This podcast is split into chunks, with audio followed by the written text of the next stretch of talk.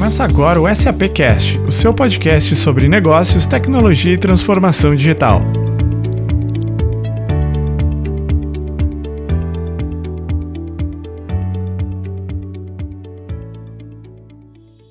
Olá, seja bem-vindo a mais um SAP Cast, esse super especial com um tema totalmente diferente do que vocês estão acostumados um guia de um mochileiro na galáxia fiscal. E hoje nós temos convidados ilustres aqui. Hoje está com a gente o Paulo César Duarte Filho, membro do Comitê Internacional de Direito Tributário, doutor na Universidade de Viena, escritor de livros em inglês e português. Eu achei legal que o Paulo escreve sobre taxação dupla, que é um tema que a gente pode trazer aqui. Escreveu também um livro sobre um bate-papo com advogados é, para o futuro, jovens advogados, ele já fala um pouquinho mais. Também mineiro apreciador do bom pão de queijo, não é, Paulo? É torresmo, cachaça e pão de queijo. É ah, como um medicamento diário. Entendeu? Muito bom, muito bom. Paulo, alguma coisa aí na tua apresentação que você quer complementar? Não, eu acho que, que tá suficiente. Eu também sou casado com uma comediante. Né? Porque ah. quem mexe com tributo, se não levar tudo na brincadeira, eu acho que não, é bem por aí. no Brasil, eu, ou, ou, a gente leva na brincadeira ou a gente toma remédio para depressão. Seria o segundo. Muito bom. E eu acho que isso é uma coisa que todo mundo aqui tem em comum hoje dos convidados. É todo mundo muito bem humorado. A minha segunda convidada aqui é a Karen Rodrigues, uma das consultoras mais conhecidas nesse mundo fiscal SAP. Não tem um consultor de TDF, que é um termo da SAP que, de, gestão, de solução de gestão fiscal, que não conhece a Karen. Eu lembro que antes de eu, não, de eu não conhecer a Karen, eu já parecia que era amigo dela, porque todo mundo falava, mas não, a Karen, fala com a Karen, fala com a Karen. A Karen é fundadora da Inspire, já treinou boa parte desse Brasil aí nesse mundo fiscal SAP. Palestrante, professora, incansável, resiliente aí. E não é, não é que é sorte, né? É trabalho, cara. É, então, eu escolhi justamente trabalhar na área fiscal, então é uma coisa que está sempre em mudanças e é importante a gente estar tá sempre eternamente estudando, uh, buscando seguir pessoas que discutem o mesmo tema e, e, isso fomenta uma discussão porque cada um pode ter um ponto de vista em relação à, à forma de você utilizar os recursos de incentivo fiscal e da tributação do Brasil. Então é, é uma coisa que, que é bacana porque você nunca está na zona de conforto. É. Então, imposto... eu gosto muito de trabalhar nessa área. Imposto é desconfortável e a gente gosta, né? Eu mesmo já fui desse mundo fiscal aí, não posso dizer que não gosto, não. É, e Schmidt aqui também, meu terceiro convidado aqui, meu colega aqui na SAP, o Schmidt é do Centro de Excelência e ele é especialista em transformar aí a complexidade fiscal em apresentações simples e já, já tem uma grande experiência também em consultoria. E como eu gosto carinhosamente de chamar, o meu fatiador de dinossauros, né, Schmidt? Esse é algo que você não esquece, né? A não esquece. Tá velhinho, a gente vai estar tá vendo a reforma tributária começar, e aí você vai falar, nossa, Schmidt, eu lembro do exemplo. e, e, eu sempre vou olhar para sua cara de constrangido de falar de novo, Christian, você está lembrando disso? Vamos lá, alguns dos nossos temas que a gente vai debater hoje aqui. São três especialistas sensacionais e hoje, por coincidência, um pouco antes de entrar para a gravação do podcast, foi nomeado o, é, a pessoa que vai conduzir a reforma tributária no Brasil. Vamos puxar esse tema já então, a gente já estava até aquecendo os motores um pouco sobre a reforma tributária, um imposto único, se o meu neto vai ter, se o bisneto vai ter. Pessoal, quem quer começar aí, começar a puxar esse tema? Bom, posso puxar então, já que eu sou convidado? É, então, reforma tributária, eu acho que a gente tem que fazer uma operação salame aqui, tá? Tem que fatiar. Operação dinossauro. Porque, é, porque é, quando se fala em reforma tributária, a gente pensa o sistema tributário está em reforma. Mas o que acontece no Brasil é, não, eu estou reformando um cômodo da minha casa. Estou reformando minha casa. Né? É, Recentemente a gente teve aí uma discussão sobre o imposto de renda, a introdução de um imposto é, sobre dividendos, a alteração da alíquota é, da tributação do lucro da pessoa jurídica. Isso é um pequeno tema dentro de um universo de 92 tributos. O que a gente teve recentemente também foi uma movimentação da PEC 110 no Senado, que vai tratar de parte dos tributos sobre o consumo e alguns outros. Né? Então, eu acho que antes de mais nada, é isso. A gente precisa saber que a gente tem reformas, no plural, sendo tratadas, é, que são compartimentos de um todo, mas o sistema inteiro ele não está sendo reformado. É, e é que a gente precisa. A gente estava falando aqui há pouco, né, com, com o Alexandre e a Karen, que o Brasil é, é um país de, de, de aventureiros. e eu sempre falo para os meus clientes estrangeiros é, que falam, olha, vir para o Brasil não é um país de amador. O Brasil é um país de profissionais. Porque navegar nesse mundo é algo é, que você precisa de preparo e ter uma empresa, por exemplo, como a de vocês, como a SAP, é quase que mandatório para a sobrevivência aqui no país. Aí sim, aí gostei, hein, Paulo? Muito bom. É, eu, eu, eu vou até comentar com você. Eu tive um prazer muito grande quando eu morei na Alemanha fazendo mestrado, doutorado, de trabalhar numa Big Four que atendia vocês ah. lá em Waldorf. Muito bom. É de Heidelberg, é, entre Frankfurt e. e Você conheceu o Waldorf? Stuttgart. Ah, sim, é uma cidade pequena, mas, ah. pô, SAP lá é, é a grande referência, né? Então, foi, foi, foi muito maravilhoso ter Legal. conhecido. Sistema Anwendungen und Produkte in der Datenverarbeitung. A, a pessoa que fala, a pessoa que fala alemão e traz o nome da SAP, aí, aí a gente fica até quieto, né, Schmidt? Não, fiquei até com vergonha agora. agora com vergonha. Muito bom, Paulo. Aliás, eu, eu, eu, quando eu vi o Paulo fazendo uma apresentação na Universidade de Viena, em alemão, eu falei, pô, a gente tem que falar com esse cara. E você, Schmidt, conta aí um pouquinho aí da, da, reforma tributária, porque isso aí, né, a gente tem é, várias... É, não existe reforma no Brasil que seja uma reforma, né? Toda reforma é um cômodo da casa que tem o nome de reforma. É, o grande problema são são os impactos estruturais que a reforma vai trazer. Né? No primeiro momento, se você for fazer uma análise fria, não são todos os setores e todas as indústrias que vão ser beneficiados pela reforma. Né? E, e o problema da reforma é o quanto ela agrada. Né? Ela precisa agradar todas as esferas que estão relacionadas, então aí você tem um problema muito grande em gerenciamento de repasse, né? E é, é um desafio, né? É, dentro da reforma se fa, não, não, se fala ainda em obrigação acessória, né? Você fala num primeiro momento ali, né, em, em otimização, né, numa melhora, né, talvez uma redução né, da quantidade de impostos, mas para alguns setores ainda vão ser impactados, principalmente setores que tinham ali ou regimes especiais ou alíquotas menores, mas a pergunta que sempre fica é, né? É, o governo vai controlar tudo? Né? Eu vou pagar para uma entidade, é ele que vai repassar para as demais? Ou nós vamos ter mais obrigações acessórias, né? Porque quando a gente teve lá a entrada do Reinf, né? Todo mundo acendeu a sua vela ali, falou, hum. opa, agora algumas obrigações vão morrer, né? Entrou o Reinf e continuou essas Walking Dead, né? Elas não morrem, elas vão caminhando junto. Vai todo mundo caminhando junto. É igual o Walking Dead, vai todo mundo caminhando junto.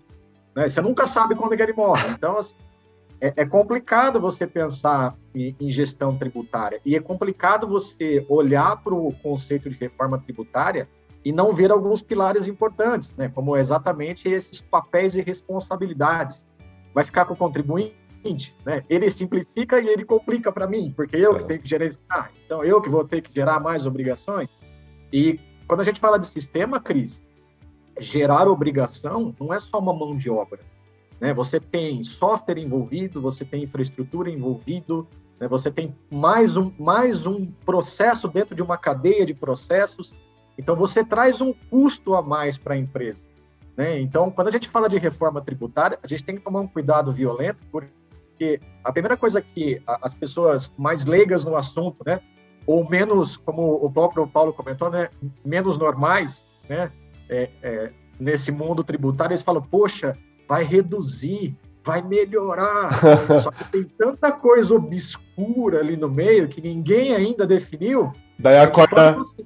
O custo de operação ele aumentou. É, e daí acorda a CPMF, né? Acorda a CPMF, é, é o Walking Dead mesmo. Surge da terra, né? Lá vem surgindo da terra, assim, ó. vem surgindo da terra, é. mais um tributo, compensar. Pra quem acho que todos têm a referência da década de 80, aqui vem o Munra levando é. todo mundo pro. Muito bom, muito bom. E a, a gente estava falando um pouco antes de começar também sobre o tema do episódio, né? Que é um guia do mochileiro na galáxia fiscal. E quando é, eu e o Rafa aqui a gente estava pensando sobre o título do, desse episódio, falando de fiscal, é, para quem não assistiu o filme, no começo do filme, o protagonista se vê numa situação onde a casa dele vai ser destruída, tá um trator e ele tem uma ordem falando que precisa destruir a casa do protagonista do filme porque ele precisa criar um desvio. E o protagonista se joga na frente do trator e fala: Não, não, como assim? É, como você vai destruir a minha casa? Ele fala, não, eu preciso, né? Meio que o contribuinte e, e, a complexidade fiscal, assim, né? Você, não, mas eu tenho que pagar, eu tenho que. Tá, tá bom. Eu acabo pagando porque não tenho muito o que fazer e não sei muito como tirar proveito dos impostos, né? Porque, é, até ouvindo a opinião de vocês aí, existe oportunidade para dentro dos impostos, né? De você é, ter é, redução de custos ou ganhar um pouco mais de grana no final do mês? Então, Christian, sim, imposto não é ruim, ele é necessário porque é a partir da tributação que a gente consegue garantir a competitividade dos, dos, dos ramos, das empresas, do negócio, equilibrar a economia, né, garantir que aqueles produtos essenciais eles vão chegar à mesa da população com custo, é, com valor que seja justo, né? E também a questão de gerar renda para a população, trazer de volta, né, alguma coisa de retorno para a população. Só que, infelizmente, o que a gente vê hoje na nossa estrutura tributária não é só uma complexidade. E é muito difícil a gente não vincular a questão da discussão de reforma tributária com política, porque uhum. os dois temas, de certa forma, eles estão em conjunto. E é inegável que a questão de discussão da reforma tributária ele é um assunto de longa data, né? não é de hoje que se fala. Ele acabou tra trazendo uma ascensão muito maior em 2020, até inclusive se discutia a reforma tributária vai sair em 2020 ou não, e agora em 2021 a gente está discutindo outros impostos e não tem nada definido e não é um tema muito simples de se mexer. Por que, que eu estou dizendo isso? Né? Porque se a gente olhar todas as propostas que nós temos dentro da reforma tributária, cada uma delas tem seus pontos positivos e seus pontos negativos. Aqui está mais um pouquinho avançada, que é a PEC 110, se a gente observar, ela foca muito na questão de imposto único voltado mais para bens de consumo, né? E aí isso traz algumas discussões na questão de equilíbrio do nosso sistema tributário, porque a gente não tem muitos incentivos fiscais que são necessários para fomentar a economia em alguns estados. Né? Uhum. Então, vamos dar um exemplo de um bem popular, que é a Zona Franca de Manaus. Então, a gente tem que cuidar para não mexer no sistema. Não é uma coisa tão simples de se mexer e trazer benfeitorias tanto para a população quanto para a empresa, porque daqui a pouco eu acabo trazendo todas as empresas para o meu polo comercial, que é São Paulo, por exemplo. E aí eu uhum. deixo de ter um equilíbrio dentro dos setores, né? Então há uma necessidade assim, cada um está defendendo o, o, o, seu benefício, aquilo que é importante para ele, né? Tanto na esfera federal, municipal, estadual. E se a gente vê o que está acontecendo, o governo de certa forma quer impor a reforma tributária de uma forma que não agrada nem a população, tão pouco as empresas que saíram há pouco, né? Estão ainda se engatinhando em relação a toda a crise sanitária que a gente passou Uhum. E também garantir que a nossa cesta básica ela não vai ficar mais cara para chegar na mesa da população. Então tem vários gaps, digamos assim, que precisam ser alinhados, mas que infelizmente há um conflito de garantir que esses, que esses incentivos, essas, esses benefícios que são que foram é, entregues, é, eles não vão, ser, não, afet, não vão afetar o equilíbrio econômico e tampouco agredir a população, uhum. né? E o que a gente vê é que cada uma dessas propostas, lamentavelmente, ao invés de elas diminuírem o número de impostos, elas estão aumentando, né? Então, como o Paulo falou, que eu achei bem pertinente, é a questão de, poxa, tá saindo, tá muito agora em ápice se falar da reforma do imposto de renda. Vamos ver o que, o que, que é mesmo. Espera.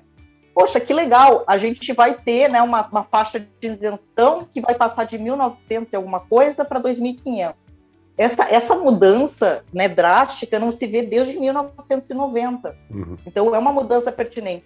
Só que, em contrapartida, ele vai diminuir a questão. Hoje, na declaração simplificada, você tem 20% de isenção se apresentar nenhuma nota fiscal, uh, nenhum documento né, para fazer a, a, a, dedução. Eles vão diminuir esse, essa margem, de, vão manter esses 20% para quem ganha 40 mil ano e vai mudar para as demais Uhum. E aí, qual é o, o, argumento do governo? Ah, é que a gente quer que a população solicite nota fiscal e comprovante. Mas não é só isso, não é qualquer nota fiscal e qualquer comprovante que te dá dedução do imposto de renda. O que, que na prática vai acontecer? A gente vai estar pagando mais impostos. Então, aonde isso realmente está justo? É. Essa é a provocação que eu queria trazer aqui na Não, mesa. excelente. Até o Paulo, viu, Paulo aí, tá, tá se identificando com, com o que você está falando, Karen. Paulo, você escreveu um artigo sobre xenofobia fiscal no Brasil, que infelizmente eu não consegui ler, porque eu não sou assinante do jornal ainda. Vou ter que assinar, né, para ler os seus artigos lá. Mas tem alguma coisa a ver com isso que a Karen está comentando? É, eu, eu acho que eu vou fazer um step back só para comentar um item que a Karen falou, que eu acho é, muito importante esse ponto que ela colocou. O que se busca é equilíbrio. Porque despesa a gente tem pai e mãe, entendeu? Se o governo não fizer uma reforma administrativa para reduzir a necessidade de caixa, a gente não consegue diminuir um tributo sem aumentar outro. É, é matemático. Né? Eu tenho que pagar professor, eu tenho que pagar a construtora que está fazendo uma estrada, está fazendo escola. Então eu preciso, para reduzir tributo, reduzir necessidade de caixa. E a gente não está vendo a reforma administrativa andar. Se a gente não tem uma reforma administrativa para é, reduzir a necessidade de caixa, o que, que a gente tem que fazer? Reequilibrar o sistema. Porque eu o, o sistema tributário nada mais é do que um limitador para o poder do Estado, lato senso, né, do, dos fiscos, tirarem dinheiro da economia. Então, onde que o, o, governo vai tirar dinheiro da economia? Onde tem exteriorização de riqueza. E aí eu tenho a renda percebida, que a, que gente começou a falar de, de, de, de imposto de renda, a gente tem a renda poupada, que a gente não falou ainda. Então, os tributos sobre o capital, como IPVA, que a gente tem aqui sobre, é, né, sobre veículos automotores, a propriedade, o IPTU e, e outros. E a gente tem sobre a renda gasta, que é, na minha visão, onde está a maior complexidade tributário brasileiro, tá? são os tributos sobre o consumo. Agora, eu não consigo equilibrar bem é, o sistema sem mexer em tudo e por que, que eu falo isso? Porque quando a gente vê um país como o nosso, com um nível de renda muito baixo, se eu aumento o imposto de renda muito, o efeito econômico, até para o fisco, é muito irrelevante. Né? O Brasil, se a gente pega e fatia a carga tributária, a maior parte dela está sobre o consumo. Então, veja bem, se uma pessoa mais pobre, com menor renda, paga menos imposto, porque esse é o mais justo, e eu também acho, ao mesmo tempo, essa pessoa gasta a maior parte da sua renda consumindo, seja alimentos, seja vestuário. Quer dizer, maior parte do que ela recebe, ela gasta com bens de consumo, a sua sobrevivência, e se eu tenho uma carga tributária muito grande, muito alta sobre o consumo, quem paga mais proporcionalmente é o mais pobre. Então, é, é uma medida muito delicada de mexer no sistema para que não se torne algo que já é injusto e mais injusto ainda. E aí eu vou fechar até com, com um caso muito mineiro, que é o seguinte: é, dois irmãos herdaram duas vacas. É, e aí eles não sabiam como dividir as duas vacas. Né? Então eles chegaram à conclusão: não, então vou fazer o seguinte: eu vou cortar a orelha de uma, essa tem, né, uma das orelhas é sua e, e a outra é minha. Só que um vizinho vendo aquele caso, e ele é muito brincalhão, chegou à noite e cortou a orelha da outra vaca. aí, os, é, aí os dois irmãos levantaram, e agora o que nós vamos fazer? Não, vamos cortar o rabo. Aí cortaram o rabo de uma. Aí de noite, de novo, o vizinho foi lá e cortou o rabo da outra vaca. E foi assim ah, então vou cortar os chifres. Aí não sobrou mais nada para cortar, os dois irmãos viraram, então vamos fazer o seguinte. A branca é minha e a malhada é sua. Ah, então tá bom, tá resolvido. Quer dizer, o que, tá. que, é, o que, que as propostas que a gente tem na, nas mãos, é, boa parte tem feito? É indo atrás de soluções é, que, no fundo, não são as ideais. Mas a gente tem boas propostas sobre a mesa. Precisam de ajuste? Precisam de ajuste. Mas a gente tem boas propostas. O que não pode é a gente sair correndo, por exemplo, atrás de uma reforma do imposto de renda, sendo que o maior problema que a gente tem não é esse. Paulo, isso. Não pode ficar cortando a orelha e o rabo e só no final falar, não, não, a malhada fica com você e a branca fica comigo, entendeu? A, a distribuição de receita no final que vai ser a ideal, né? Depois de fatiar o boi. Mas esse ponto, é, é, tava rolando um meme esses tempos na internet sobre grandes fortunas que não são taxadas. Então, eu lembro que até tava lá, porque o Dória não pagou... É, o imposto que deveria em cima do jatinho dele. Porque, e na verdade eu, eu fiquei me perguntando que eu não, eu não tenho conhecimento sobre essa taxação é, de grandes ativos, de grandes fortunas. Eu entendo que já exista uma redistribuição tributária adequada. Você comentou que pessoas com menos é, rendimento pagam menos impostos e as com mais pagam mais impostos. Vocês acreditam que isso é equilibrado no Brasil? Vamos lá. É, eu acredito que não. Até porque, é, numa das propostas, se não me engano, é da própria PEC 110, ela, ela tem uma, um discurso de devolver parte da tributação de volta para a sociedade, para a população menos favorecida. O que falta ainda é definir quem é a população menos favorecida, quais são os critérios para a gente identificar quem é esse público e como vai ser o retorno desse valor arrecadado para a população. Então, assim, a ideia é muito boa, né? Tem um, uhum. um viés que é interessante, que traz um equilíbrio, mas ainda falta definir quem é essa população. Essa população, eu posso afirmar, baseado até, eu vou pegar agora a proposta do imposto de renda, que é quem recebe menos de R$ 2.500 por mês. É só isso. Uhum. E as pessoas que, não que têm trabalhos que são não formais. Como ficam? Como elas são mensuradas em relação à sua, à sua renda e a, e a caracterização de uma sociedade de uma sociedade menos favorecida. Uhum. Então essa essa questão de, de ter uma ideia que, que é genuína, né, de, de devolver para a população é muito boa, mas ainda falta base, que é o conceito, né? Quem é? Quais são os critérios? Como eu consigo? Sabe por quê? Porque no final das contas, uma proposta como ela está se direcionando, ela também pode favorecer que as pessoas não queiram mais trabalhar como CLT, elas queiram ir para o trabalho informal porque a partir do trabalho informal ela consegue é, pagar menos impostos e garantir uma renda que ela entenda que seja justa para manter a sua família. Uhum. Então, entende que, que, essas questões assim, elas são bem sensíveis, né? É a mesma coisa também quando a gente fala é, que tem uma discussão de falar assim, olha, o, o crédito que você precisa ter em relação, considerando a empresa, tá? Em relação a, aos impostos pagos é o que está na nota fiscal. Poxa, para a indústria isso fica fantástico. Mas e para o serviço? Porque quem, os créditos referentes ao serviço não são de notas fiscais, são de aluguéis, né?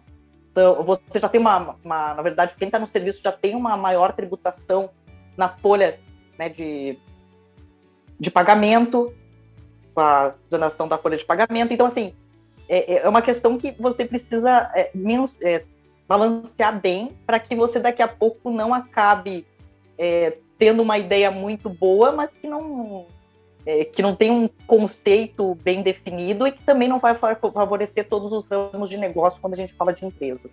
Perfeito, acho que esse é um ponto importante, né? Imposto é para o crescimento é, organizacional do país e estrutural. Eu lembro que uma vez, quando eu era consultor fiscal ainda, eu fui numa empresa e é, fui apresentar toda uma estrutura de é, projetos para melhorar é, a gestão fiscal, a contribuição. E eu falei, não, eu vou, agora eu acho que eu vou ganhar o cliente, né? O cliente estava na ponta da mesa assim, estavam com 50 consultores em volta, parecia bem aqueles comerciais, assim, sabe? Que todo mundo olha pro cara, ele responde, todo mundo olha para mim, eu falo tal. E só tava eu lá na frente daquela sala funda, assim, e daí eu falei, não, agora eu vou ganhar o cliente. Perguntei para ele, você se sente confortável com as contribuições, com a, as declarações que você está fazendo? Você está fazendo elas em dia tal? Ele estava no notebook respondendo um e-mail, ele olhou para minha cara assim e falou, eu não me sinto confortável em responder essa pergunta. E abaixou a cabeça e continuou respondendo e-mail. Mas, ô Christian, sabe por que, que isso acontece? Assim, pegando empresa, é, o que, que eu achei interessante, até uma provocação para o Paulo, porque ele é tributarista e advogado, né? É, que hoje as discussões é, tributárias que acontecem no país, elas não estão de, de, de conhecimento, muitas vezes, da empresa. Ela terceiriza isso para uma empresa especializada, né, que tem advogados tributaristas que fazem estudo da, dessas alterações, porque tudo está voltado para a interpretação, para a legislação, e a gente não, não é uma coisa simples que eu vou ler uma lei, eu vou ter todas as informações, ela, ela desencadeia né, outros uh, ah, recursos que você precisa ver, e aí também precisa interpretar o objetivo da empresa, se ela tem um perfil mais arrojado, um perfil mais conservador, para dar o seu, o seu feedback, né, o, seu, o seu entendimento da legislação. E é muito interessante, porque na minha época, né, eu sou formado, eu tenho formação de contadora, quem acabava fazendo essas discussões era o contador. Mas olha que interessante, eu não vejo contador falando sobre esse tema, sabe, Paulo? Eu vejo muito tributarista, né, advogado tributarista que é especializado, né, numa outra área, que trazem essas discussões e que trazem esses pareceres para a empresa. E o que a empresa ela, ela não se sente confortável muitas vezes, Christian, porque ela não sabe a regra. E aí tem uma, uma, uma, terceirização que, quando é definida a regra por um advogado tributarista, ele vem para uma empresa né, de, de, de, soluções fiscais, como a SAP, e, e, e, terceiriza isso por consultoria, dizer o que, que ele precisa fazer, porque no final das contas ele quer apertar um botão e ter a apuração entregue. Então, o quanto ali ele tem exposição fiscal, o quanto ele está conseguindo entregar aquilo que foi indicado pelo tributarista, ele às vezes não sabe dizer. Essa é a minha percepção.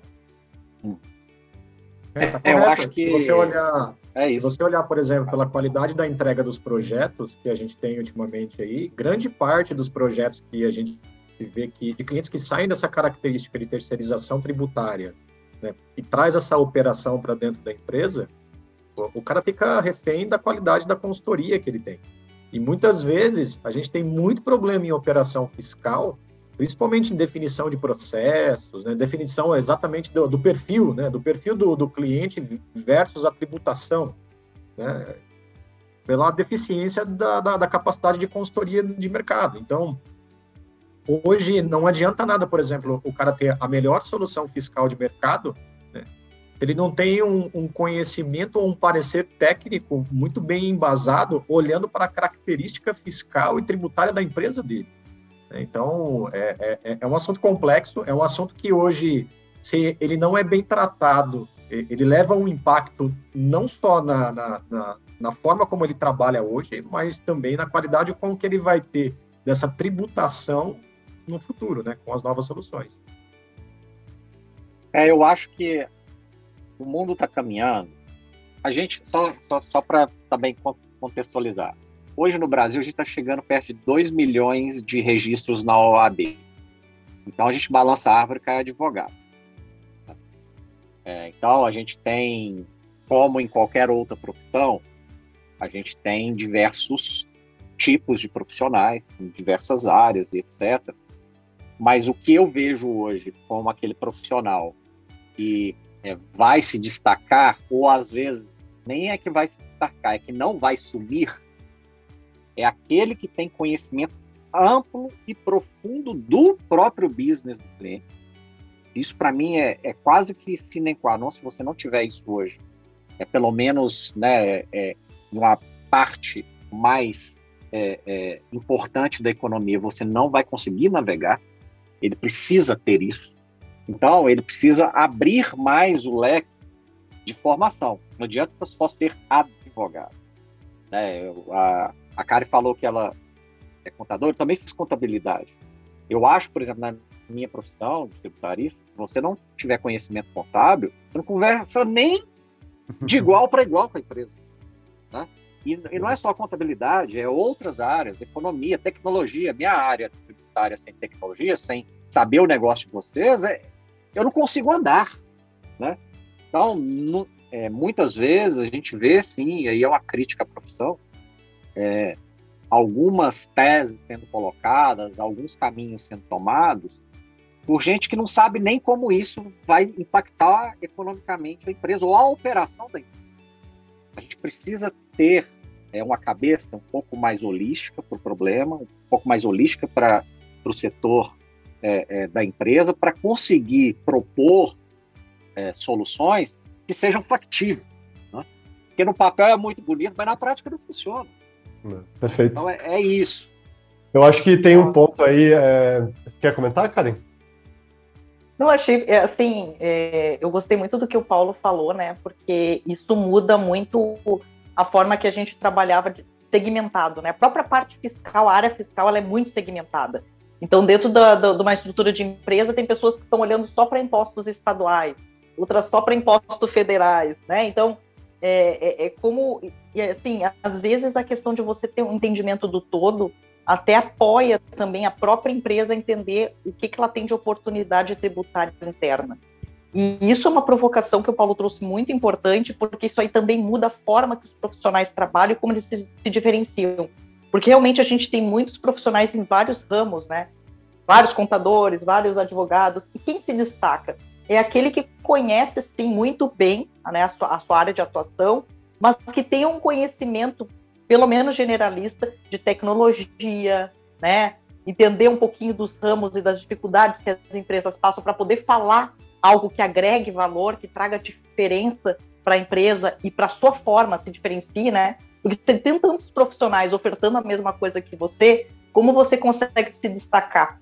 Sabe, Paulo? Isso é muito importante. E hoje a questão da gente estar tá nas redes sociais, a gente ter um mundo mais interconectado, facilitou a forma da gente buscar esses conhecimentos, seguir pessoas que são referência no tema, né? Você não vai ser especialista em tudo, tudo obviamente, mas a questão de um conhecimento geral ele é extremamente necessário. Então foi muito bem colocado só. É, eu, eu prego sempre uma formação em T, cara.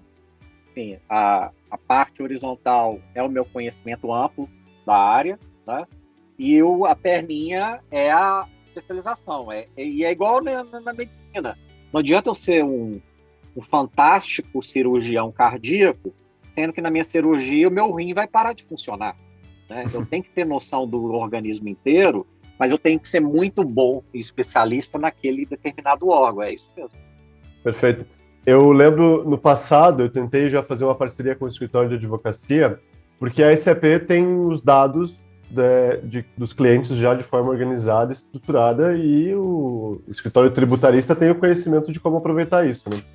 Eu lembro que a, eu partiu essa ideia quando eu vi um caso que esse escritório entendeu que se a empresa que eles estavam que, que estava que eles estavam prestando consultoria apontasse o se não me engano era o detergente de limão que eles passavam dentro da geladeira é, como um outro tipo de insumo na linha de produção, eles abateriam um imposto lá e ganhariam 100 mil, 200 mil reais por mês. Mas esse valor está muito agregado em cima do conhecimento que você falou, Paulo. Mas, ao mesmo tempo, hoje, se desliga o Excel, eu duvido que alguém entregue uma obrigação fiscal na data. A maioria das empresas. Então, falando de soluções é. fiscais, na verdade, o, o... a empresa ainda ela gosta quando uma solução fiscal ela tem uma extensão do Excel.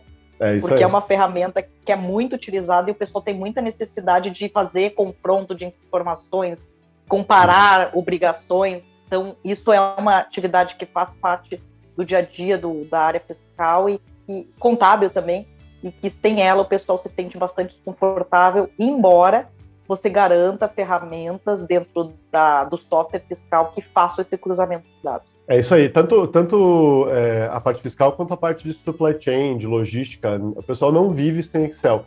E o Schmidt fez uma apresentação sobre a área fiscal pós-pandemia. E a gente tem essa dependência desse trabalho manual, essa, o pessoal indo é, para trabalhar em home office. Ô, Schmidt, como é que, como é que você vê essa, esse desdobramento pós-pandemia aí? É, existe um estresse, existe um estresse muito grande dentro dos processos de área fiscal, principalmente aqueles processos onde o nível de automação de processo é muito baixo, ou onde a carga de trabalho manual é muito alta. É, eu li uma pesquisa que foi feita, né, não, há, não há muito tempo, mas acredito que foi feita no final do, do ano passado, é, e era um escritório tributarista que fez essa pesquisa, e o, o nível de estresse né, que eles mediram dos colaboradores que trabalhavam né, em processos de, de, rotina diária fiscal, ele aumentou demais né, quando o home office ele foi implementado, porque existem dois fatores que são prejudiciais, né? primeiro é, é, quem nunca no home office foi até 8, 9, 10 horas da noite por causa daquele aquele, aquele pensamento interno de, poxa, estou devendo algo, né? não entreguei o que eu tinha que entregar. Ou não Mas separar, tava... né? Eu tenho muito esse negócio é... de não separar. Eu saio do quarto, entro na sala, parece Consigo. que é tudo a mesma coisa. É, não se... você não separa isso. E, e quando você entra em, em áreas de, de, cadeia de negócio, onde a complexidade do processo é grande ou a quantidade de rotina manual é grande, né, quando você estava no seu trabalho né, né, em office, lá dentro, desliga às 6 horas da tarde, você vai tomar conta do seu do resto do seu problema pessoal e no dia seguinte você sabe o tamanho do problema que você tem que voltar a trabalhar. Em casa você não tem, você não consegue, muitas pessoas não conseguem separar essas coisas. Né? Você embala no trabalho por aquilo, aquilo que fica batendo na sua cabeça de da impressão que você está devendo, né? Eu estou devendo, eu tenho que entregar, né? E a, a pressão ela aumenta, o estresse ele aumenta. E dentro de casa é diferente, né? O vizinho uma hora inventa de quebrar a casa inteira, né? A energia, a internet oscila, né? Um monte de coisa acontece, né? É o filho gritando, passa gritando, cai no chão, tromba no sofá. Então, é, trabalhar em casa com todo esse estresse, né, que antes ele ficava só no escritório. Além do estresse fiscal e tributário, né? então você imagina, né? Você vai aos poucos ali montando uma bomba relógio. Você está montando uma bomba relógio em casa. Então, é, é, olhando para a saúde mental da, dos colaboradores, ele, ele, é, ele é complicado. E a gente tem um, a gente tem um, um panorama na área tributária complexo, porque a tecnologia demorou muito para chegar na área fiscal. Muito por conta da nossa complexidade, muita por conta de algumas práticas surgirem no mercado, que nem vocês comentaram do Excel. O uso do Excel na área fiscal e na área contábil virou uma prática. É, é uma prática. Uhum. O cara, você pode fazer a maior automação do mundo utilizando inteligência artificial, machine learning. O cara vai olhar aquilo, vai falar assim: nossa, que fantástico, mas onde está o Excel para mim cadê, o cadê, cadê o botão para fazer a PROC ver, né? É, então assim, é, é, complicado porque você não consegue, você não consegue ainda colocar uma tecnologia que hoje em outros processos de negócio já são extremamente usuais, né? Poxa, é, você olha para a supply chain, né? blockchain está há muito tempo lá, né? Ah, existe blockchain fiscal? Já existe, né? O, o fisco já criou o blockchain fiscal, já é utilizado lá para o Mercosul, para alguns processos Já tem? Sério? Mas, poxa, você imagina você falar isso para o cara que usa Excel? O cara vai olhar para você aqui e vai falar assim, você está de brincadeira comigo, né? É, então, assim, é complicado. Então, existe uma mudança, Cris, e ela acontece devagar, mas ah, principalmente os gerentes fiscais, né, os CFOs, eles precisam começar a pensar que a gente tem um cenário complexo, tecnologia pode ajudar, né? E, e, a tecnologia ajudando, você desprende atividades que não agregam valor para o seu colaborador fiscal e faz com que o cara tenha uma especialização um pouco maior. Hoje você tem o cara especialista em PROCV, você tem o cara especialista em aplicar script de correção. Né? Cara, cadê a análise fiscal? Cadê o é. estudo é. tributário? Cadê a análise de eficiência fiscal? Uhum. Entendeu? Então, é, é, eu, eu, acho que assim, existe um estresse e hoje ele é causa, ele está muito grande, na, principalmente quem trabalha remoto. Eu acho que a pandemia não ensinou essa galera. Então, essa galera vai voltar e vai continuar o mesmo problema. Mas eu acho que é um desafio nosso como consultoria fiscal, acho que é um desafio nosso como empresa de tecnologia, né? Sempre é, é, tocar nessas feridas, né? E mostrar que, poxa, cara, dá para mudar, dá para melhorar, né? Quando você chegar ao ponto né, de começar a pensar numa reforma tributária, mas você já pensou em fazer uma reforma da qualidade dos seus processos fiscais? Né? Porque, cara, você, você faz uma reforma dentro de casa com a casa extremamente bagunçada, você vai demorar o dobro do tempo, cara, para quebrar uma parede, porque para quebrar a parede você vai ter que mexer num monte de coisa que já está uma bagunça violenta. Cara, aquela coisa que a gente sempre fala, né, Schmidt? Corrigir a origem em vez de corrigir só a declaração, né? Então, mas como é que você faz isso com a bagunça imposta? Entendeu? É. É, é, ele é complicado. Então, é, a gente vê muito movimento, a gente vê muito estresse, mas ainda está muito devagar, Cris. Eu acho que a, a, as empresas poderiam acelerar mais esse processo de transformação e fazer com que a área fiscal estivesse realmente pronta hoje, não só para absorver tecnologia, mas para absorver essas mudanças que estão começando a caminhar vão ser importantes, mas para que elas realmente tragam benefício para a empresa, cara, você tem que estar preparado. Se você não estiver preparado, vai ser mais uma dor de cabeça, vai ser mais uma nova algina que você vai ter que tomar ali durante o mês. Muito Eu bem. assino embaixo com o que o Alexandre falou, viu, Cris? Porque o ser humano, ele, ele é passível de erro. E a gente trabalha com um volume de informações na área fiscal gigantesco. É, então, é um volume de informações, as regras elas são confusas. É, o ser humano, na pandemia, o nível de estresse realmente aumentou, como o Alexandre falou. Então, a suscetibilidade de erro também aumentou.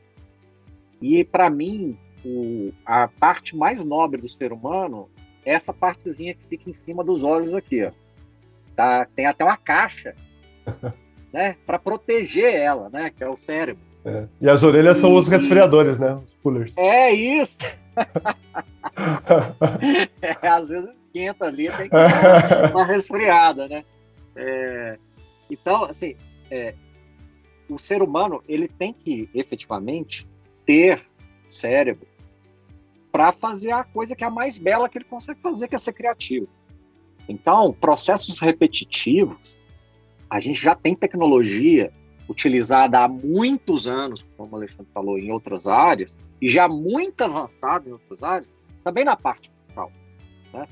Porque se você trabalha com alto número de dados, sob pressão, no momento como a gente está vivendo, igual o Alexandre falou, até o vizinho resolve fazer uma obra uma hora para outra, assim, a chance de errar é muito grande. E no Brasil, na área tributária, errar vem com multa de 75% mais Selic. Entendeu? Então, existe um espaço grande. Ao mesmo tempo, eu vejo a área fiscal como uma área extremamente conservadora. A questão de usar o Excel, eu amo Excel, tá? tá é, todos nós. Eu, eu, eu meu, meu, meu sonho é Adoro. é conseguir fazer pipoca no Excel, mas eu ainda não consigo. mas, é, querendo ou não, a gente tem ferramentas muito mais avançadas. A gente consegue hoje, dentro também é, é das próprias é, ferramentas, criar né, e deixar o ser humano para criar as regras das ferramentas. É. Né, e, e, e deixá-lo também para a parte criativa, de efetivamente mudar os processos, é, deixar os processos mais eficientes e não ficar apertando o botão e inserindo fórmula em Excel. E reconciliando, realmente... reconciliando, conciliando, é, reconciliando. Tem uma, tem uma, tem um acontecimento hilário, né?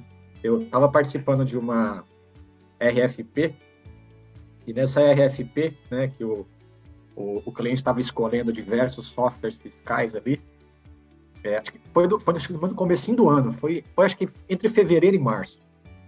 E aí ele colocou uma rodada para que todos os parceiros pudessem apresentar todas essas soluções, né? E nós ali como SAP, a gente foi lá para participar, para ver, né? Aí esse parceiro, que é um parceiro que é, tem uma solução concorrente a nós, ele foi, eu não me esqueço porque esse exemplo ele entrou na minha cabeça e eu, eu uso ele em toda a apresentação. O cara estava mostrando lá apuração de RPJ, meu processo, meu processo, lê, e aqui eu vou entrar com ajuste manual. E aí o cara começou a fazer o ajuste manual, ele parou. Aí ele parou, ele falou assim.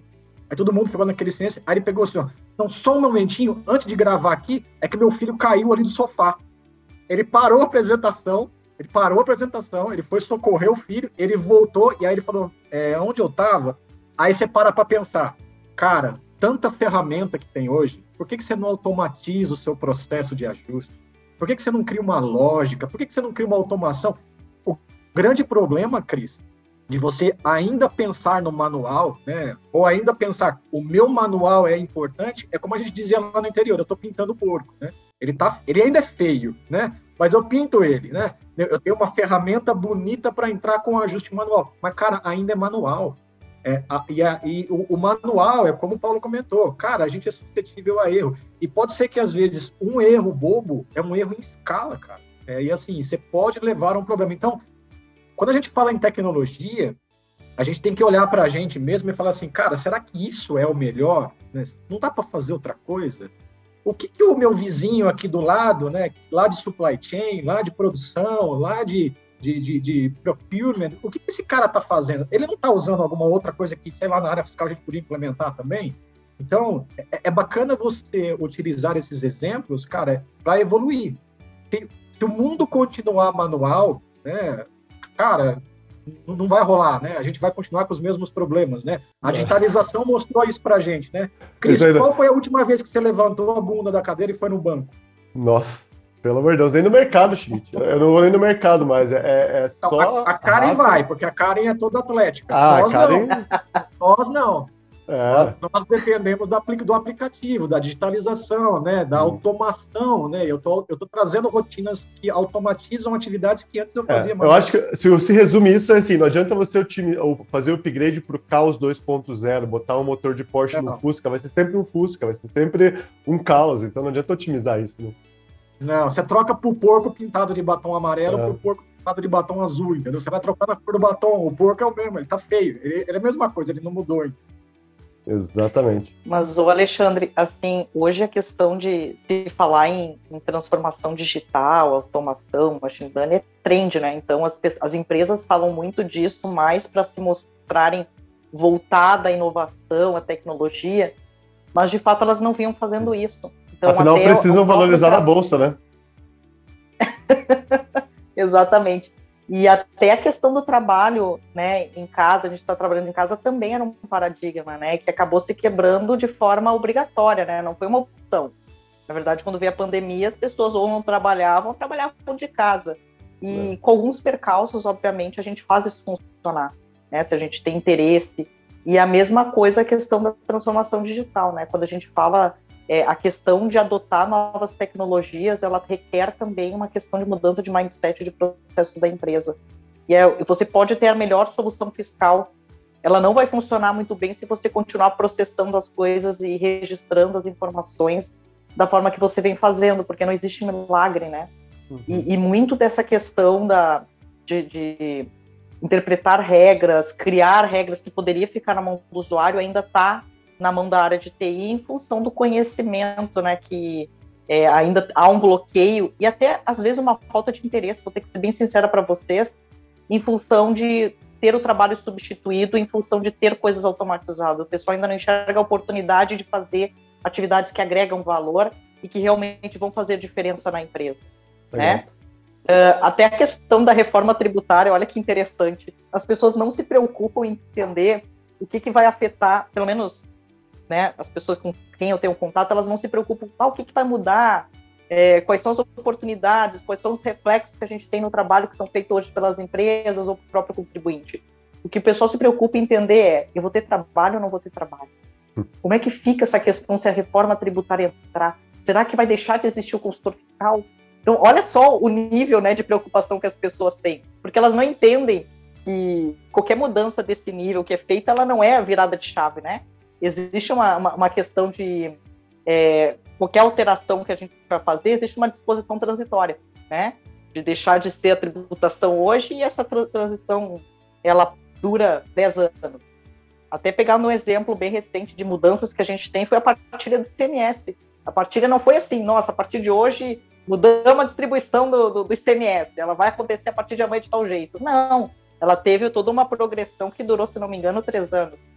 Então, da, da mesma forma, quando a gente pega uma, uma, uma, reforma tributária de grande dimensão e que tem várias discussões e, e gaps em relação a isso, a gente tem que entender que mesmo que ela aconteça, ela não vai acontecer amanhã. Vai acontecer em paralelo, progressivamente, durante os 10 anos.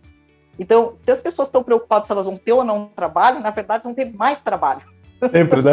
é uma coisa que o pessoal fica um pouco assim, assustado, né, quando eu falo isso, e não entendem. Cara, e você é um ótimo tema que você puxou e você falou de inovação. É, eu lembro que eu prestei consultoria uma vez. É, eu, eu, era, não vou falar o nome da empresa, quase falei o nome da empresa. Eu lembro que eu fazia essa sessão de design thinking para fazer um, uma transformação digital que virou buzzword algum tempo atrás, né, da área fiscal. E eu lembro que eu exercia um papel, eu colocava, eu colocava um jaleco, entrava numa sala de reunião e colocava psicólogo corporativo. Porque a gente sempre vai pegar os pain points, né? E era, acho que a quarta, quinta empresa já que eu estava passando com essa metodologia de design thinking, voltada para os pain points, enfim. Eu lembro que eu fui numa área fiscal, gente, saiu assim, dava para escrever uns três livros, Paulo, que só de pain point da área fiscal. E daí, no fim, é, o resultado final que foi mais apreciado no protótipo foi uma TV com os principais indicadores fiscais. Então, assim, a gente fala de inovação, a gente fala de tecnologia, é o Salvador, até a gente pode entrar nesse tema, começou a aceitar blockchain como é, Bitcoin como moeda corrente, como será que vai ser a apuração de impostos lá? Mas você recentemente falou SAP Penal, Karen, sobre é, impactos de projetos de inovação e transformação digital, né? Como que você vê isso? Acontece mesmo ou é fluff? É, porque é isso que você falou, né? Ah, eu estou fazendo machine learning, mas daí é que nem o Elon Musk, há pouco tempo atrás, colocou um robô vestido de gente lá, uma, uma pessoa vestida de robô, né? Porque um robô vestido de gente já existe muito, só para falar que ele vai entrar nesse mercado de, é, de robôs que imitam pessoas. Você acha que isso acontece no mundo fiscal? Uh, eu vejo que tem uma intenção de, né? Mas aí, como eu comentei, é, as, as, empresas estão adotando novas soluções para melhorar os, a, sua, a, sua, forma, da forma de trabalhar e, e todos os reportes que são entregues ao governo, sim, mas ainda há, como eu falei, uma preocupação ainda da questão de perda de trabalho. E uhum. a questão do conhecimento também, Christian, porque assim, ó, pessoas passaram muito tempo tendo automações, desenvolvimentos por trás que fazem, que, que substituem o conhecimento que ela tem. Uhum. Então o Alexandre até comentou, olha, saiu a Reinf, né? E, e aí o que, que acontece? As empresas não sabiam o que, que elas tinham que entregar, como elas tinham que entregar. Assim, ó, consultoria, vem aqui, tem que fazer saneamento, faz aí. Uh, tem que entregar tal obrigação, configura aí. E a gente não recebe os insumos. Então, assim, para mim poder fazer meu trabalho, eu preciso ler a legislação, eu preciso ouvir as pessoas que são especialistas na parte tributária e acompanhar a percepção delas em, relação a, a, novas obrigações, a novas, uhum. o que está vindo novo por aí, para estar tá preparado para fazer uma implementação fiscal. Só conhecer minha ferramenta hoje não é o suficiente. E será que a inovação fiscal é, tributária não pode estar em outro lugar? Talvez na, na comunicação com o colaborador, no, em fazer com que as pessoas entendam. É, às vezes a gente tem muito problema aqui como consultor, né, da pessoa que coloca o código de imposto errado. E até levando para um outro tema, que se vocês puderem é, comentar a opinião de vocês, a gente pode levar isso para ESG, porque ESG a gente pode impulsionar os objetivos de sustentabilidade de uma empresa através dos impostos? É engraçado, porque interessante o que, que o Alexandre colocou, o que a Karen colocou, e até antes de chegar na sua pergunta, Cris, é, o fisco federal, principalmente, ele já está muito mais avançado que boa parte das empresas do Brasil. Tá? É, então, assim, é, a gente não pode também achar que, ah, não, minha empresa é grande, a gente ainda não tem automação, ou a gente não investe é, em tecnologia aqui dentro, mas o fisco ainda está muito atrasado. Não, não, não, não, não, não. O fisco brasileiro é um dos mais tecnológicos do mundo. Há mais ou menos três semanas atrás, eu participei de um seminário do fisco alemão. Hum. Inclusive, eu tinha, como eu começava às nove horas da manhã de lá, do seminário, eu tinha que acordar aqui às quatro da manhã. Nossa. Às três para começar às quatro. E assim, o fisco alemão discutindo coisas que a Receita Federal já faz há mais de cinco anos. Eles estavam discutindo implementação. Então, assim, a Receita Federal está há muito tempo na frente. Eles desenvolvem muita tecnologia, eles conseguem fazer. O maior problema mesmo é que eles não têm um efetivo suficiente para trabalhar aquele tanto de dados já trabalhados que eles têm mas em termos de tecnologia, eles estão muito na frente. E é engraçado que tem até uma piada alemã que fala o seguinte: ó, dois náufragos conseguiram nadar até uma ilha. Né? E aí chegaram, se salvaram e tal. Puta merda, como é que vou, nós vamos sair daqui? Ninguém vai nos encontrar. Aí um virou para o outro: não vai. Eu esqueci de entregar minha declaração do ano passado. Assim, o FIS já sabe, não é, não é se o fisco vier, é quando vier. Então, a gente tem que estar preparado para isso.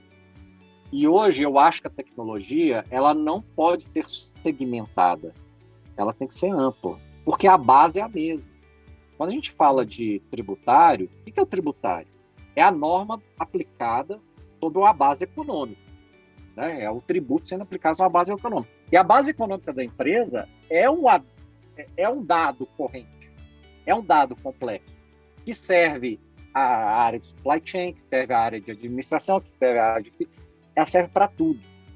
O jeito é, é cruzar e compartilhar os dados de maneira eficiente, para assim, inclusive, eu ter diretrizes que vão me estimular a criar medidas para a área social da minha própria empresa, para a área ambiental, seja de política é, é, sustentável, é, é muitas empresas que trabalham com, com scraps, com cartas, rejeito, elas conseguem hoje ter um controle muito maior, porque o compartilhamento de dados é muito eficiente tanto dos seus fornecedores quanto dos seus clientes. Vê a área de bebidas, a área de, de, de lata de alumínio para a indústria de bebidas. É, é, o Brasil é um dos que mais reciclam no mundo é, é, é lata é, de alumínio. E por quê? Porque eles têm sim uma cadeia eficiente de informações, embora ainda falte tecnologia, mas isso pode efetivamente crescer ainda mais. Eu acho que está tudo interconectado e, é, e quanto mais a gente conseguir é, deixar mais próximas as áreas do, da mesma base de dados, melhor. Excelente. E, e, seguindo nessa linha, porque até se vocês quiserem comentar, Schmidt e Karen, sobre o ESG, mas eu queria só aproveitar um gancho que o Paulo fez. A Receita sim está muito mais à frente. E por que, que ela já não começa a cobrar os nossos impostos por si só, né? Porque é, se já tem todo esse cruzamento, é, quando vocês acham e se isso vai acontecer? É, a gente conseguiria ter a receita já falando, ó, oh, você transferiu para cá, fez isso, fez aquilo. Meu Deus do céu, quando você vai declarar as movimentações de ação que você fez no home broker, tem que pegar transação a transação e mandar para a receita, né? É, o grande problema é a conectividade, né? Visto, visto, por exemplo, o que era o projeto do E-Social, né? O, o projeto do E-Social era centralizo tudo aqui, e todo mundo lê daqui. Né? A base aqui vai ser compartilhada. Aí começa a entrar no detalhe, então. Né? Mas aquele órgão não pode acessar essa informação. Não, aquele também não pode acessar. Ah, não, a informação não está do jeito que eu quero. É, o, o, grande problema é que você não tem uma padronização.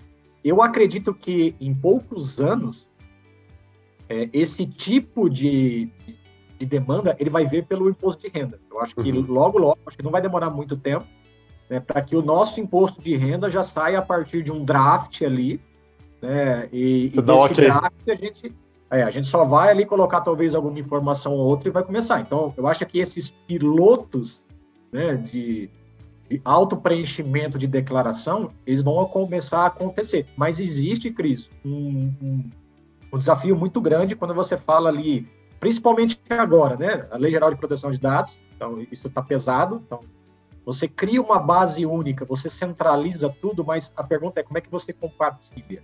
E quando eu falo compartilha, não é compartilha você para o fisco. Imagina que para que o fisco possa criar a autodeclaração, ele tem que ler de muita base, ele tem que ler de muitos outros lugares.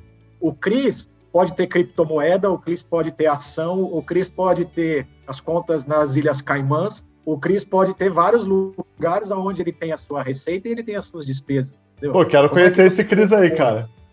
É, não, é. Depois você se explica para o fisco. É, então, a, o, o, grande problema é como você compõe a base, entendeu? Que hoje, na verdade, é uma das grandes dificuldades para a empresa no dia a dia. Né? Compor a base e compor todas as regras de tributação, isenções, regimes, né? tudo aquilo que você pode ter em cima da base, ele é complexo. E eu acho que o fisco sabe que é complexo. Né? E, e é por isso que hoje, grande parte da inteligência que ele tem aplicada são para fazer validações desse tipo de processo. Agora você imagina o seguinte, né? Foi como o Paulo comentou. A gente sempre acompanhava né, os, as notícias da Receita Federal. Receita Federal é a quinta maior é, investidora em tecnologia do Brasil. Olha lá, apareceu a foto do cara com troféu, com prêmio lá, que ganhou como maior investimento em tecnologia. Só que esse investimento em tecnologia para fazer esses cruzamentos traz uma receita para o fisco, né? Aí você imagina, você é o fisco, né? Você não vai mais auditar, você vai fazer com que toda a declaração seja pronta, né? De onde sai a sua receita de fiscalização? né? se é você que faz o cálculo. Né? Então, a gente entrou em vários fóruns no, no, no passado sobre esse tipo de discussão, né? E, e tem um conflito de interesse. Né? Existe um problema de tecnologia, existe um problema de compartilhamento de dados, existe um problema de você aplicar as regras em cima dessa base de dados, existe um problema de conflito de interesse. Né? Se eu dou qual é a regra do jogo, eu não preciso fiscalizar o jogo. Cara, que interessante isso. Eu nunca tinha pensado por esse lado. É meio que a, a, via de duas mãos da energia sustentável e energia não, é, não sustentável, né? Renovável e não renovável. Interessante. Exato. É, mas o Alexandre falou um ponto é, é muito importante. É, existe alguns problemas e limitadores, é, principalmente de compartilhamento de informações. É, aqui não só da questão da LGPD, mas também de é, dados de sigilo fiscal e bancário, que ainda é uma discussão no Brasil. É, algumas coisas avançaram, então hoje, por exemplo, quem faz declaração de imposto de renda pelo ECAC, quem fez esse é ano, é entrou lá, já estava tudo lançado. É, a isso. fonte já foi. Falei, eu falei, que medo, será que eu fiz isso de madrugada dormindo? Não, já está lançado. É, outras coisas. O Brasil ainda precisa fazer convênio para trocar informações. Então, é, aqui no estado de São Paulo, né? Quando você declara uma doação ou você declara é, que você recebeu algo em herança, o fisco estadual vai receber essa informação um tempo depois e você vai ser notificado. Então, isso já existe. Mas existe um delay muito grande. Né? Não é tão automático assim. Então, o Brasil ainda precisa ficar fazendo esses convênios, existem limitações. Então, é, é ainda tem espaço para crescer, né? Tem bastante é, Paulo, é, eu, o que eu percebi, né, a questão, eu ia comentar isso que você falou, que tem no ECAC, a, a, a, a você tem o certificado digital e acesso ao ECAC, você tem como iniciar uma declaração de imposto de renda pré-preenchida, né, que aí seria a declaração simplificada para contribuintes, e no meu caso, por exemplo, como eu tenho empresa, é, os dados que eu declarei para a empresa, quando eu coloco lá o certificado digital, ele já também carrega os dados em relação à distribuição de lucros. Então, alguma coisinha já vem pré-preenchida e, obviamente, que o governo tem interesse de que venha essa, essa, essa informação cada vez com preenchimento automático, para que se você edite alguma coisa, você entende, entenda a responsabilidade de fazer essas alterações, né? E isso não está só, somente no, no, imposto de renda pessoa física, né? Recentemente também o governo, por um caráter que ele, que ele, que ele descreveu como orientativo, trazer preenchimento automático da ECF, que é uma obrigação anual, que é do imposto de renda e contribuição social para empresas. Então, olha que nível a gente está chegando e a, e a preocupação maior que a gente também tenha um controle, uma responsabilidade daquilo que a gente informa, que até então a gente tinha, por exemplo, quem é, é, simples nacional até então não ficava preocupado, né, porque entregava uma declaração tão simplificada de emitir nota fiscal.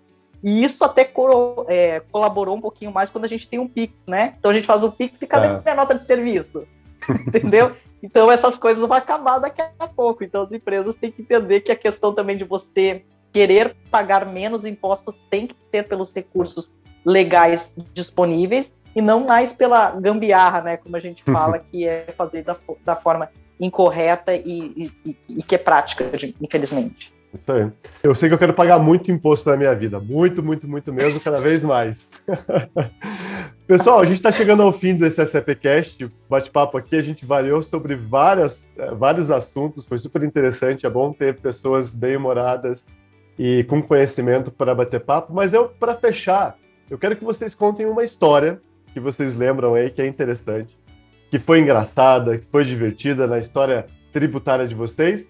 Deve vocês já aproveitam, já deixam aí o contato de vocês, a dica para o ouvinte e a, a, gente segue aí para a condução no final desse programa. Quem quer começar? Quem já lembrou da história aí falou, é essa que eu vou contar. Ah, eu não, não, não, diria engraçado, mas inusitado. Hum. É, eu, eu trabalhava numa Big Four na Alemanha e um cliente nosso foi fazer uma construir uma subsidiária na Holanda, país vizinho, é, para investir lá e, e, e, enfim, eu fui acompanhando junto com, com, com, um outro colega da, da empresa e chegamos lá para discutir com, com o fisco holandês é, o planejamento que a gente ia fazer. Então nós sentamos lá na sala, tudo aberto, tomando cafezinho, e nós fomos discutir com o fiscal o nosso planejamento. E aí ele dando palpite, falou, não, vai dar problema, então vamos fazer o seguinte, faz isso, que aí você vai economizar imposto aqui, ó, isso aqui já é mais arriscado, o colega aqui do lado vai... Quer dizer, nós, e, gente, eu estou falando de 2008, 2007, 2008, eu não estou falando de hoje, de ontem. Então, a relação com, com, com o fisco que eu, que eu vi, eu comecei a ficar assim, aí o povo começou a rir de mim, eu falei, por quê? Eu não, eu sou brasileiro. é nunca que eu tinha é. sonhado um dia e é isso. Eu falei, assim, esse é o meu sonho no Brasil. E eu acho que os fiscos têm caminhado para é, tentar chegar nesse ponto, é, mas eu acho que ainda precisa né, de ambas as partes, fisco e contribuinte, se unirem mais né, e, e não ver, é, não encararem o outro como inimigo. Porque no fundo somos todos habitantes dessa terra né, e todos queremos o bem comum.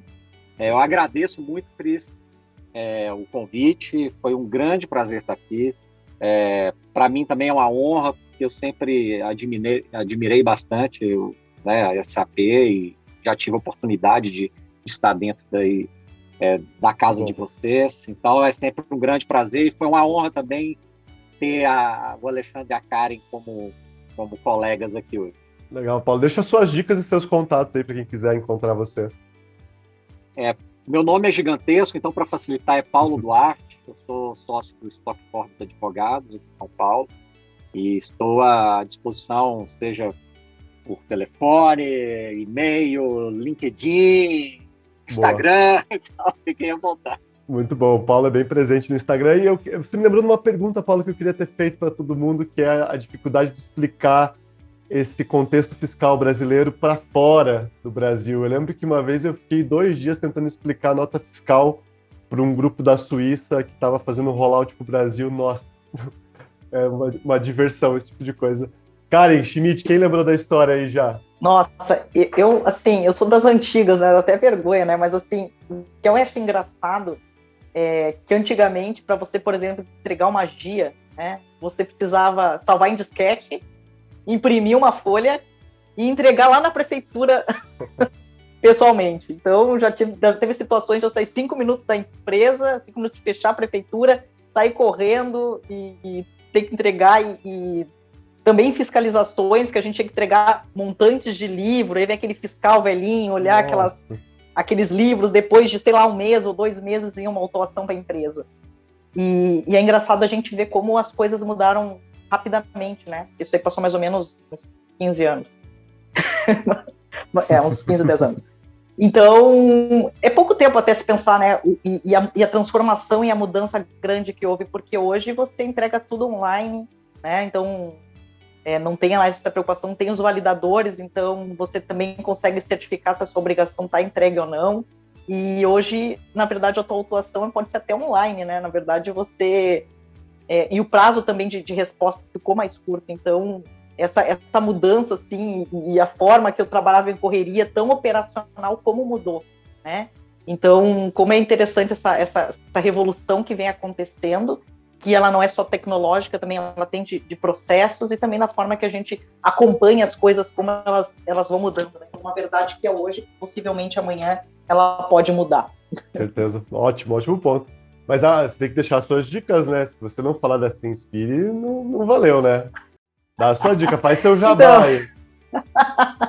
eu tenho uma empresa de treinamento, Se Inspire também, a gente faz vários é, conversas informais também no, no Instagram e também agora no YouTube também para atingir mais pessoas. Conversas com profissionais de tecnologias, com profissionais da área de negócio que têm conhecimento em top, em tópicos atuais e estão todos convidados a participar.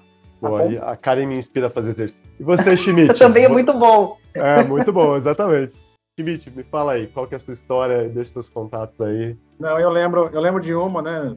Há muito, muito, muito, muito tempo atrás, numa galáxia muito distante. É, uma, um dos meus primeiros trabalhos na área fiscal, eu lembro que eu tinha terminado de fazer um curso de escrita fiscal e eu trabalhava numa empresa como faturista, todo pimpão, né? Tô, tô manjando, tô fazendo tudo. Eu nunca me esqueci é, quando o fisco bateu lá e falou assim, ó, ou você me dá o disquete do backup, era aqueles disquete antigo, né? Aqueles não, não, não, tão antigo, né? Mas aqueles mais grossos, o zip, né? Lembra? Hum, zip drive. Ou você me dá o backup do faturamento do dia anterior, porque a gente recebeu uma denúncia, né? Ou eu fecho as portas da empresa. Cris, eu tive dor de barriga, eu tive dor de cabeça, eu fiquei verde, eu fiquei branco, eu fiquei azul, né? Eu, eu sabe, foi o pior dia da minha vida, né? Mexendo com a parte fiscal. Eu jurei por todos os meus antepassados, eu jamais voltaria a trabalhar na área fiscal. E o grande problema de você cuspir para cima e não monitorar onde ele vai cair é que ele cai de novo na, na sua cabeça, entendeu? E cai eu novamente, né, trabalhando de novo com a área fiscal. Né? Então, mas eu gosto, né? Sou um entusiasta em tecnologia, sou formado em tecnologia, tenho bastante conhecimento no processo fiscal, gosto bastante, né? Gosto de tentar ajudar empresas aí a se moverem nesse ambiente mais tecnológico, desafiador, mas eu acho que tem um, um, um caminho que a gente pode seguir aí com, com qualidade muito bacana. Pessoal, eu sou Alexandre Schmidt, trabalho na SAP com desenvolvimento de negócios na área fiscal Procurem lá no LinkedIn, Alexandre Schmidt, entrem em contato, dúvidas, sugestões, melhorias. Estamos aí para apoiar os clientes e qualquer no mercado aí que tem interesse em conhecer um pouquinho sobre tecnologia SAP no mundo fiscal. Muito bom, muito bom. Esse foi um SAPcast especial aí, o Guia do Mochileiro na Galáxia Fiscal. Só agradecer aí os meus convidados sensacionais. E lembrando que a gente teve o maior evento da SAP agora em setembro, que é o SAP Now, SAP, maior evento da SAP Brasil, o segundo maior no mundo. E tem todo o conteúdo on demand para você até o dia 15 do 10. Se cadastra lá no sapnow.com.br. Segue a SAP nas redes sociais, SAP Brasil no Instagram e SAP Brasil no Twitter e no, no, site também tem todas as redes sociais. Meu nome é Cristian Geronasso e muito obrigado por mais esse SAP Cast.